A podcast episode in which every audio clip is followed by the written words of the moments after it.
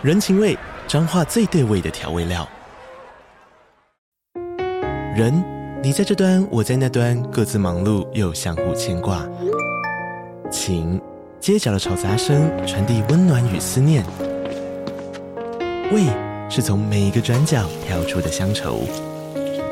这里是彰化县政府 Podcast 节目《彰化早咖》，我是主持人内克。从彰化大小事各具特色到旅游攻略，透过轻松有趣的访谈，带着大家走进最在地的早咖。准备好了吗？彰化的故事，我们说给你听。以上为彰化县政府广告。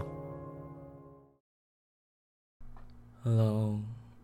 你从标题上应该也可以看到。就是咪咪日记到现在已经三周年了，从二零二零年到现在二零二三年，其实时间过得很快，一下子就过了三年，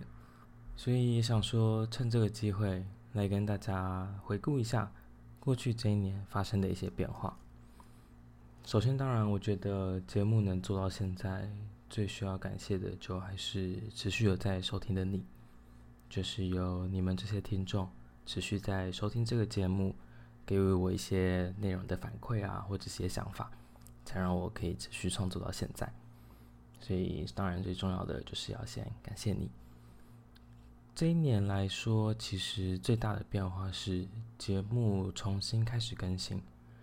从节目开始到现在，中间其实也断断续续停更了几次。那在今年开始有比较规律、比较稳定的恢复开始更新。就这个是第一个比较大的变化，另外一个当然比较大的变化也是过去从免费公开收听的节目，慢慢开始转变成收费订阅制的模式，这个也是今年一个很大的变化。我觉得开启订阅制这件事情，说实话，一开始其实我蛮犹豫的，就是虽然大家看后台好像收听数字很高啊，好像很多人有在听啊。或者是社群的人体上，不管是 Instagram 或者是 Twitter，其实也很多人在追踪这个节目。但我觉得这些都只是大家有在收听的意思，大家会不会愿意付费，会不会愿意订阅支持，其实是完全另外一件事情。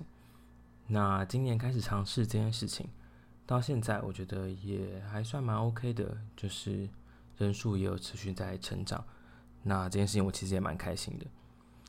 就创作这件事情，原本对我来说，从一开始的兴奋到后面慢慢有点消磨掉。但我觉得有订阅制之后，让我的创作的动力能够比较稳定的维持住，所以可以让我更努力的去思考，怎样做出更多或者是大家更喜欢的内容来给大家。举个例子来说，就是我这阵子刚好有在看。一些可能跟声优啊或者配音啊有关的一些影片或者是书，其实我就发现说，现在的内容说实话还是真的很粗糙，或者是说很素人的版本。就我看了印象很深刻，就我看了一本在讲声优的书，然后它里面就有描述一些声优怎么在练习表达，或者是他们在拿到剧本之后会做什么事情。就我其实看了之后才大开眼界。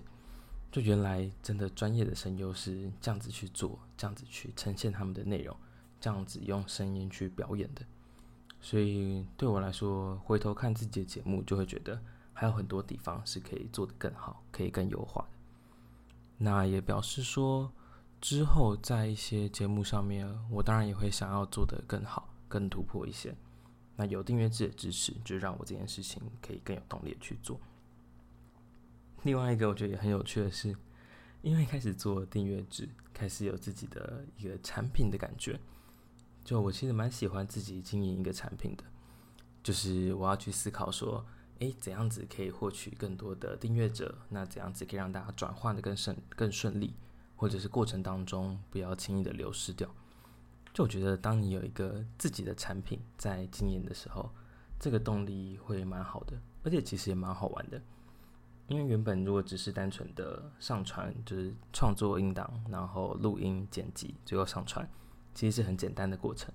但因为现在有订阅制的平台，所以有更多东西要去思考。那这件事情，因为我自己本身对于经营一个数位产品，或者是有一个自己的东西去运营，其实蛮喜欢的。那这也是让我有一个机会可以做这件事情。对啊，所以这大概是一些我觉得开启订阅制之后的改变吧。那大家最近应该也可以发现，就是开始经营更多元的平台了。就是以前可能单纯就是经营 Instagram 为主嘛，那现在在社群媒体上也开始会经营到 Twitter，就是 X 的部分。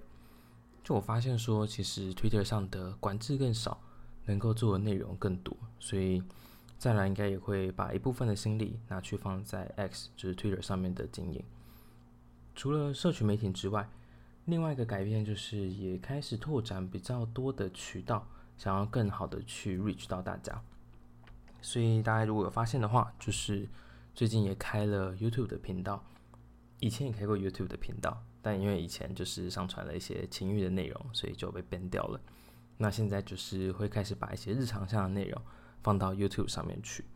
就想说也是让大家有更方便、更多元的收听管道可以去收听。那如果你是在中国大陆的话，也在哔哩哔哩上其实也有放这个节目。就很久很久以前，在节目刚开始的时候，我有短暂的开过 B 站的节目，B 站的频道。但因为后来我就忘记我的账密了，前一阵子刚好又突然想到这件事情，就把它找了回来。所以之后如果是在哔哩哔哩、在 B 站上面，也是可以听到《秘密日记》的内容。就我觉得像是更多的这些尝试，也都是因为在去思考这个节目、这个产品怎样子可以做得更好。所以到目前为止，我觉得都还挺有趣的。那也希望就这件事情可以继续做下去，也可以继续的成长下去。如果他继续成长下去的话，我刚好上周在一个访谈节目有聊到这件事情，就是会不会全职在做这个节目？我自己觉得不排除是个选项，但以目前来看的话，距离还很遥远，所以我觉得就当做是一个远期的目标吧，希望可以慢慢接近到这个高度。好啦，聊完订阅制，其实也想跟大家聊聊节目创作的方向。一个我觉得比较大的改变是，再来我会想要多增加一些日常上的创作，就是从最近更新的内容应该也可以感觉得出来，就是除了单纯情欲向啊或者调教上的内容，其实日常上的内容的比例开始升高。其实也是因为就是有一些听众给我的反馈，就是大家其实也蛮喜欢日常上的内容的，然后我也发现说，大家收听这个节目或者是内容的时候。其实不一定每次都是情欲流动的时候，就有些时候可能就只是晚上想要听人说说话，想要有人陪伴的感觉。这种时候可能就日常向单纯跟你聊聊天啊、说说话的方向，其实也可以蛮好的满足大家的需求的。所以再来节目应该就会是以情欲向跟日常向两个交互更新的方式去做。所以可能就会是一周情欲向，一周日常向这样子去收听。那日常下的内容就是你也可以在外部的一些像是 YouTube 啊，或者是哔哩哔哩上可以听到啊。还有最近重新做了一个 Spotify 的账号，所以之后一些公开内容在 Spotify 上也可以听到。当然，如果你是有订阅 Patreon 的话，就是你也可以直接在 Spotify 上收听，你只要把两边的账号串联起来就可以。也是蛮简单就可以操作的。那既然是三周年，当然也是有准备一些特别的活动或者是回馈要给到大家。简单来说，就是如果你是订阅制的订阅者的话，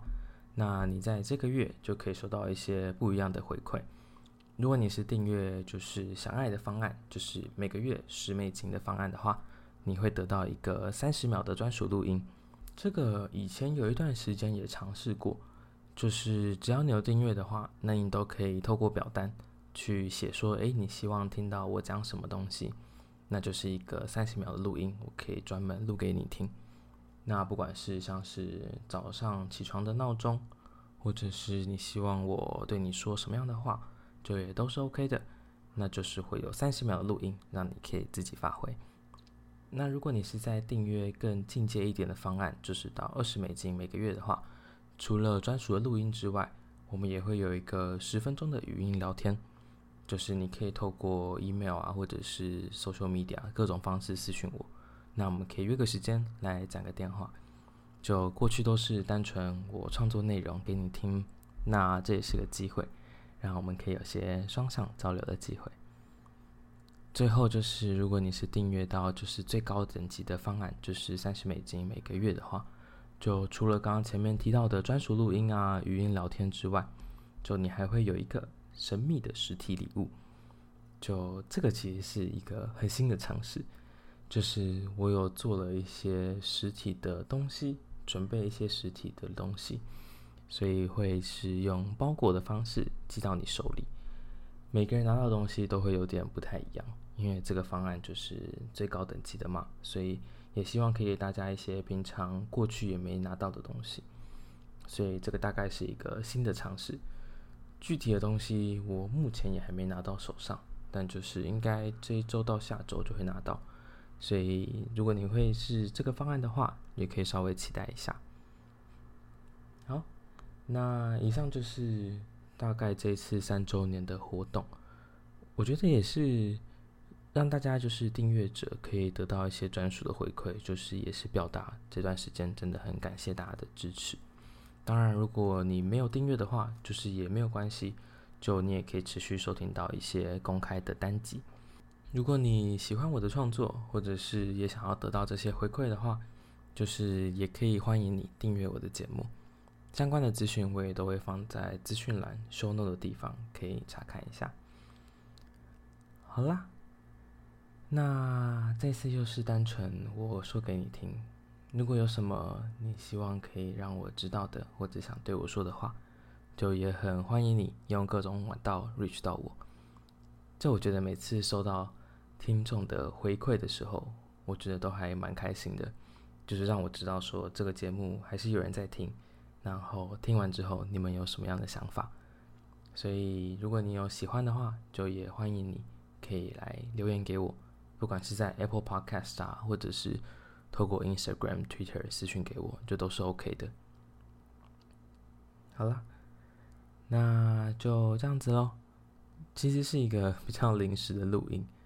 本来是想说这段内容就是用文字的方式打给大家，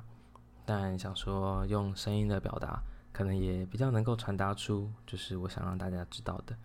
也让大家可以感受到，就是真的很开心有大家的支持。才让这个节目可以持续创作到现在。好啦，那就再次感谢你的陪伴，也希望未来可以持续跟你继续创作出更多你喜欢的内容。那就这样子哦，我是 Chad，拜拜。